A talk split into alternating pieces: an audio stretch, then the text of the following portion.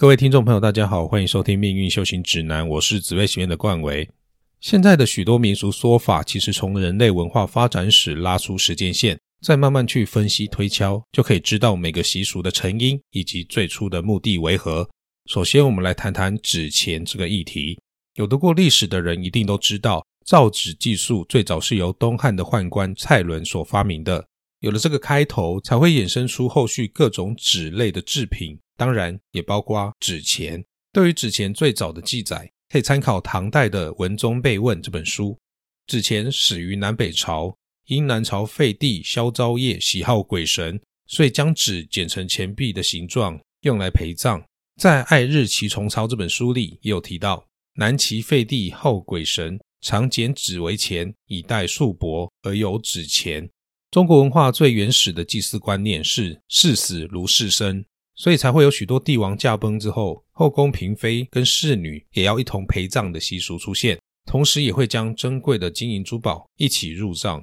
后来因为盗墓猖獗，开始会用石头、泥巴、贝壳等等这些比较没有价值的材料做成人物或者是钱币来陪葬。直到纸张出现之后，才改以纸钱来替代。唐玄宗天宝年间，有一位官员，名字叫封衍，封印的封，演戏的演。他写了一本书，书名叫做《封氏文件记》。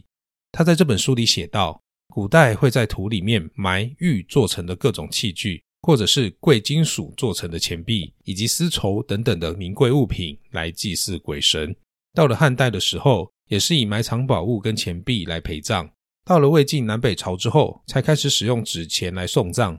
在唐代，上至王公贵族，下至黎民百姓。社会上的各个阶级都盛行用烧纸钱来送葬，而从埋钱转变为烧钱，有人认为是受到印度或者是中亚的习俗影响，因为印度人或者是中亚人认为可以用火将祭品传递给鬼神，例如婆罗门教中的火神阿奇尼就有传递物品的能力。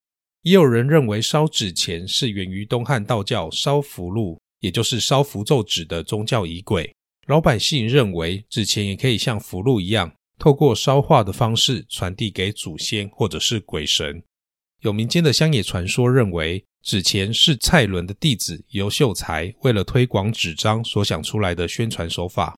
大意是说，蔡伦过世之后，尤秀才继承了蔡伦的事业，也跟着造纸。但是不管他造的纸再多再好，当时的社会用纸的人非常少，因此造出来的纸卖不出去。在库房里面堆积如山，最后尤秀才想出了一个方法，他假装因为生了重病而死去，再让他的妻子向左邻右舍说，只要把纸张剪成钱币的形状，再将纸钱燃烧，这样就可以贿赂鬼神，让亡者复活。邻居一开始都不相信，于是尤秀才的妻子就随便让一个人在尤秀才的灵前烧纸钱，结果到了第三天，尤秀才突然从棺材里坐了起来，让邻居又惊又喜。这件事情传开之后，有一位不信邪的员外把尤秀才找去，对他说：“我家是用金银珠宝陪葬，不是比纸还要值钱的多吗？”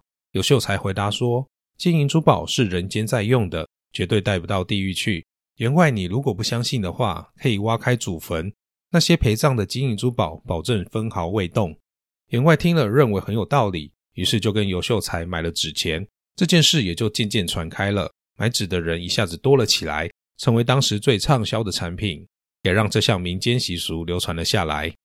从历史的脉络之中，我们可以确定的是，在东汉之前根本没有烧纸钱给祖先的习俗存在。相信大家也会有疑问：为什么常常听见有人梦到祖先来讨钱，希望人间的子孙多烧一点纸钱给他们呢？其实这有时候和我们的潜意识有关。如果你从小接收到的观念就是烧纸钱给祖先或者是鬼神可以得到庇应。那么你很可能就会做这样的梦，而且大多数时候，这样的梦境也不见得是真的有祖先来托梦，纯粹只是我们在胡乱做梦罢了。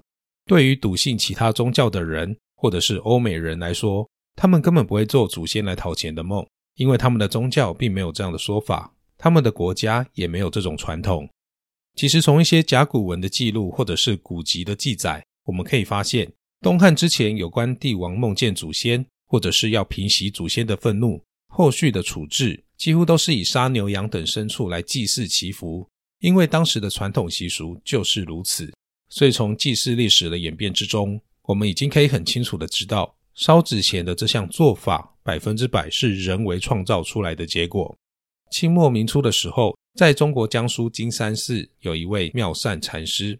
妙善禅师因为显现了许多神通，为人治病，世人都称呼他为金山活佛。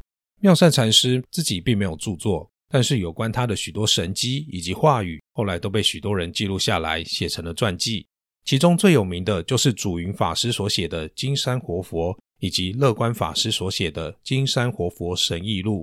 其中，在祖云法师所写的《金山活佛》这本书里，有记录到一段金山活佛所说的话，大意是说，烧金银纸以及纸扎的房子给仙人，不但没有用，反而会使你的先人难过，使他永久待在轨道里，不得超生。因为你烧纸给他当做鬼钱，并且烧纸扎的房子让他永久的住下去，这不但没有超度先王，让先王离苦得乐的诚意，反而是一种不孝的行为。我也曾经请教过教我修土地公法门的前辈，烧纸钱给祖先，祖先到底会不会收到呢？前辈的回答是没有用。他以前也曾经问过土地公有关烧纸钱这件事，土地公给他的答复是没有用。但是杨氏的子孙想要尽孝心，有烧纸钱给祖先，土地公还是会去地府告诉祖先，杨氏的子孙有烧纸钱给他们，但也仅此而已。而鬼道的众生特别喜欢闻烧纸钱的味道。不晓得为何如此，这也是前辈观察到的现象。我们家从以前的习惯，无论各种超度跟祭祀，一定都是用经咒回向，纸钱只是点缀，烧的并不多。但是每个人家里的长辈，几乎一辈子都在接受烧纸钱这样的观念熏陶，不一定能接受烧纸钱没有用的观点。所以以后如果大家家里拜拜完之后，长辈请你一起来烧纸钱，为了大家的家庭和谐着想。还是请大家要面带笑容，积极帮忙哦。说完了烧纸钱，接下来要谈谈佛菩萨跟神明到底需不需要人间的香火呢？一样的思考方式，我们拉长时间来看，西元前两千七百一十七年，皇帝出生；大约西元前四百六十二年，释迦牟尼出生。现今的天文以及地质学界的科学家普遍认为，地球的年龄介于四十五到四十六亿年间。如此一来，我们大略可以推断，至少有四十五亿年的时间，在地球上没有任何一个有情众生曾经烧香祭祀，或者是供养过佛菩萨以及神灵。但是尽管如此，他们依然存在，亘古不变。佛教的烧香史是从古印度时代就开始的，因为印度的天气十分炎热，阿舍离在弘法的时候，许多人都会因为闷热的天气而感到昏昏欲睡。所以，为了让前来听法的大众能够更亲近佛法，于是就找来带有香气的木材，把木材切成一小条一小条，放在容器里面燃烧。借由木材燃烧之后所散发出来的香气，来驱除睡意，提振精神。这就是佛教烧香的起源。后来，烧香演变成佛教徒抵抗诱惑、坚定自己信念的方法。慢慢的，香的形式也逐渐演变成将香料粘在竹枝。插在香炉中焚烧，也从原本单纯作为振奋提神的用途，演变为礼佛的用品了。当我们遇到难关去祈求神灵保佑，有八成以上的原因是因为我们认为神灵有强大的能力，可以帮助我们度过难关，或是希望能够获得神灵的加持。但是，如果我们也同时认为拥有强大能力的神灵需要人间的香火来获得能量，只要没有香火，神明就不会灵验。庙里的神明就会退神，这样就会显得十分的吊诡。因为被我们认为无所不能的神灵，却有一个这么离谱的弱点，这其实是非常冲突的事情。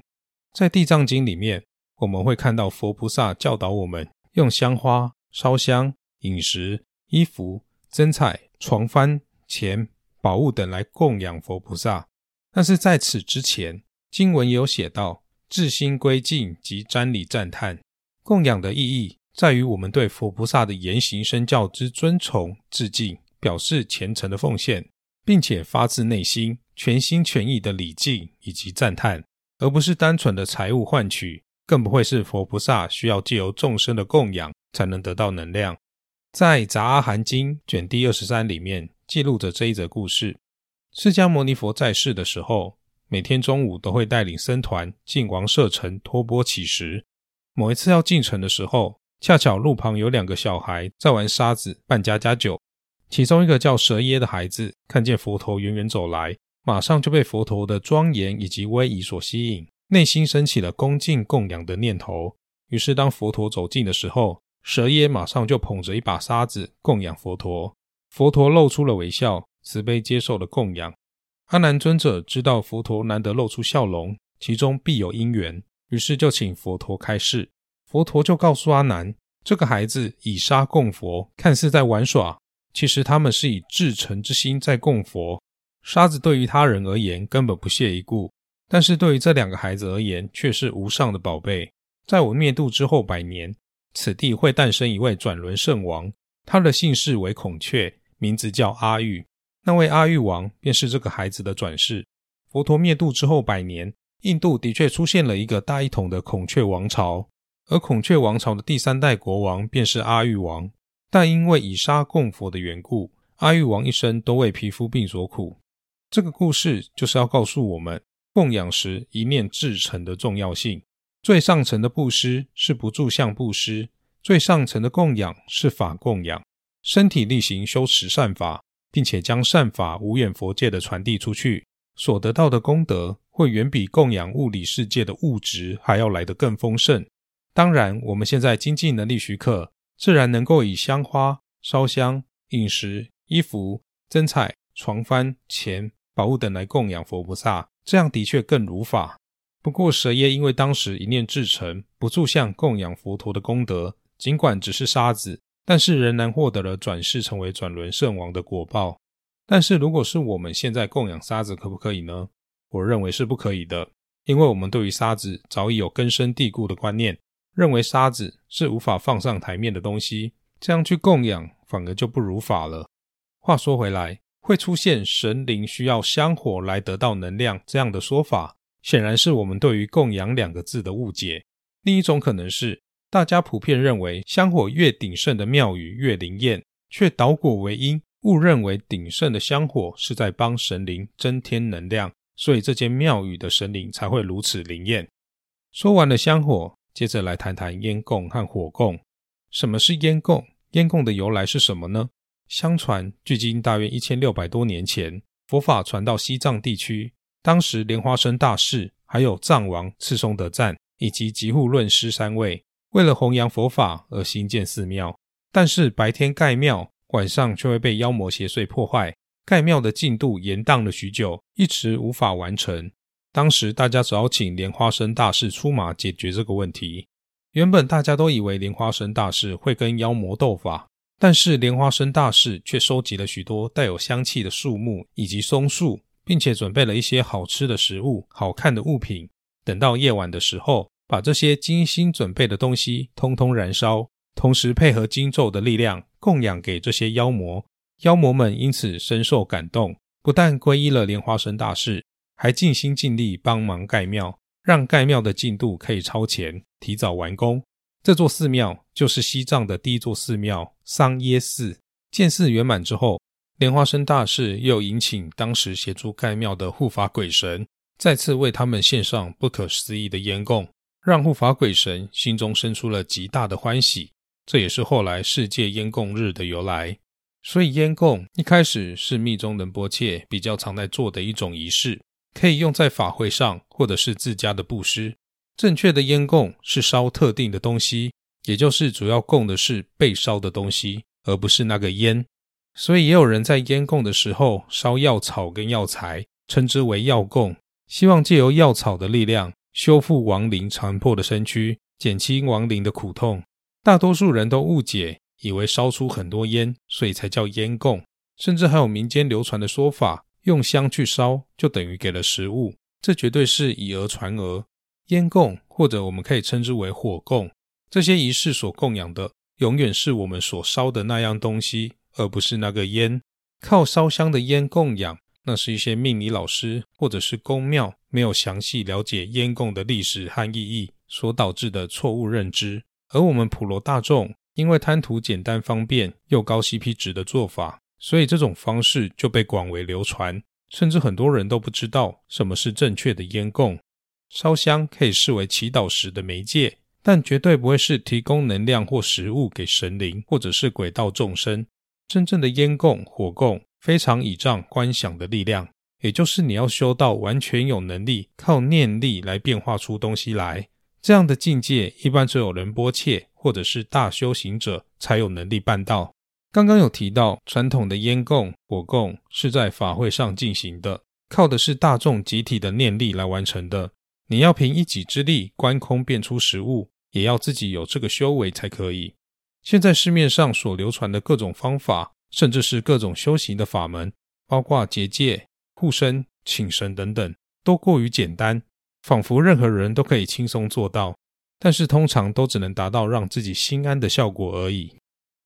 这里是命运修行指南这一集与烧纸钱、烧香、烟供有关的迷思就分享到这里。非常感谢各位听众朋友的支持。近期在 IG 收到了一些新朋友的私讯，都是表示听了 Podcast 和翻了一些在 IG 的旧文章，以及看了 QA 精选线动，多年以来和修行以及命理有关的疑惑都得到了解答。其实这就是我在这里和大家做经验分享的最大目的了。不要再被民俗说法以及以讹传讹所形成的错误观念所束缚。对于修行，我也不是什么事情都懂。